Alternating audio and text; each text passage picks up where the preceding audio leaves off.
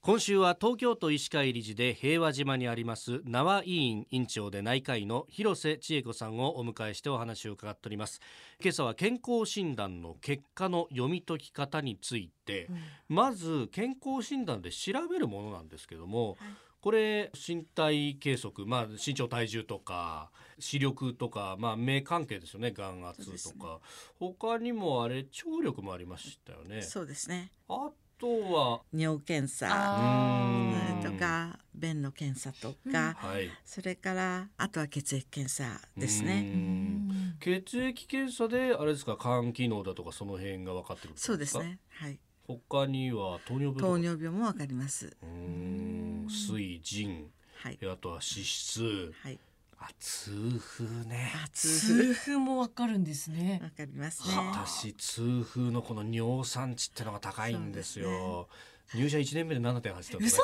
入社1いいです付箋貼か。られましたもんあ、高いですね。 高い高いですよね。男性ってあれ高めに出るんですか高めに出ることが多いですね。だけどやっぱりアルコールとか食べ物だったと思いますよ。ああーえー、アルコール好きラーメン好き ダメな感じですがこれは。 でまああの診断がこうパッと出てきますと、うんそうするとあのアルファベットで出ますよそうでね。すね。あれをどう見たらいいのかと。そうオール A だったらいいんですよ。そうなんですよでもオール A なんか望むべくもないわけですよ。そうそこの微妙な C とかん D とかっていうと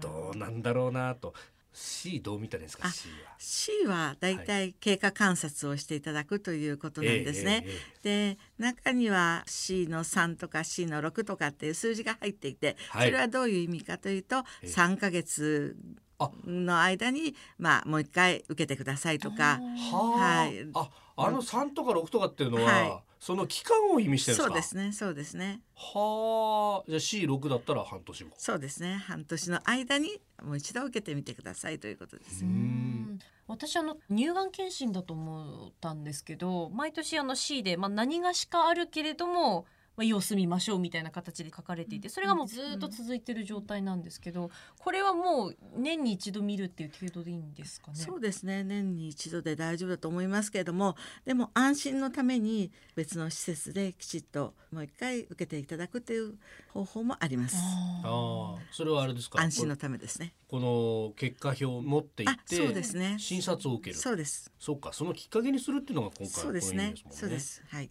うんあとはアルコールが好きな立場としては、毎回妻に指摘されるのがですね肝機能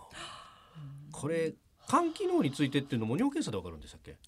えっ、と血液検査です血液検検査査はい、そうかそうかそうか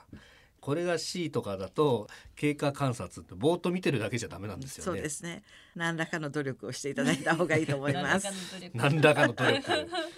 経過観察だけじゃなくて後ろに生活改善ってついてくるじゃないですそかうですねそうですねあの肝機能の場合それが多いんですけどこれはそうですね要するにお酒控えろよってそこうとですね暴飲暴食はしないようにっていうことですね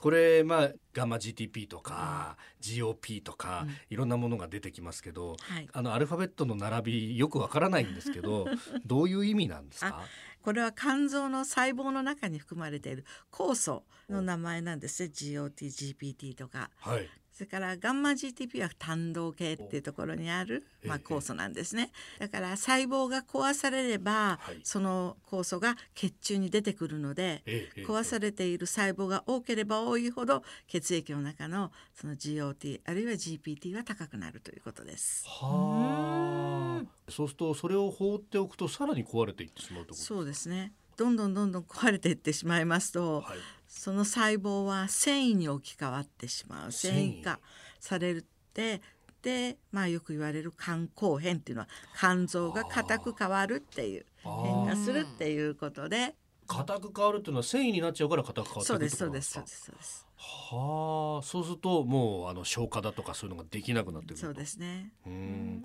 さらに進むとこれ肝がんに行くわけですか。なることが多いですね、はい、なるほど。縄委員委員長の広瀬千恵子さんでした。明日もですね、このアルファベットの判定の意味について詳しく伺ってまいります。明日もよろしくお願いいたします。よろしくお願いいたします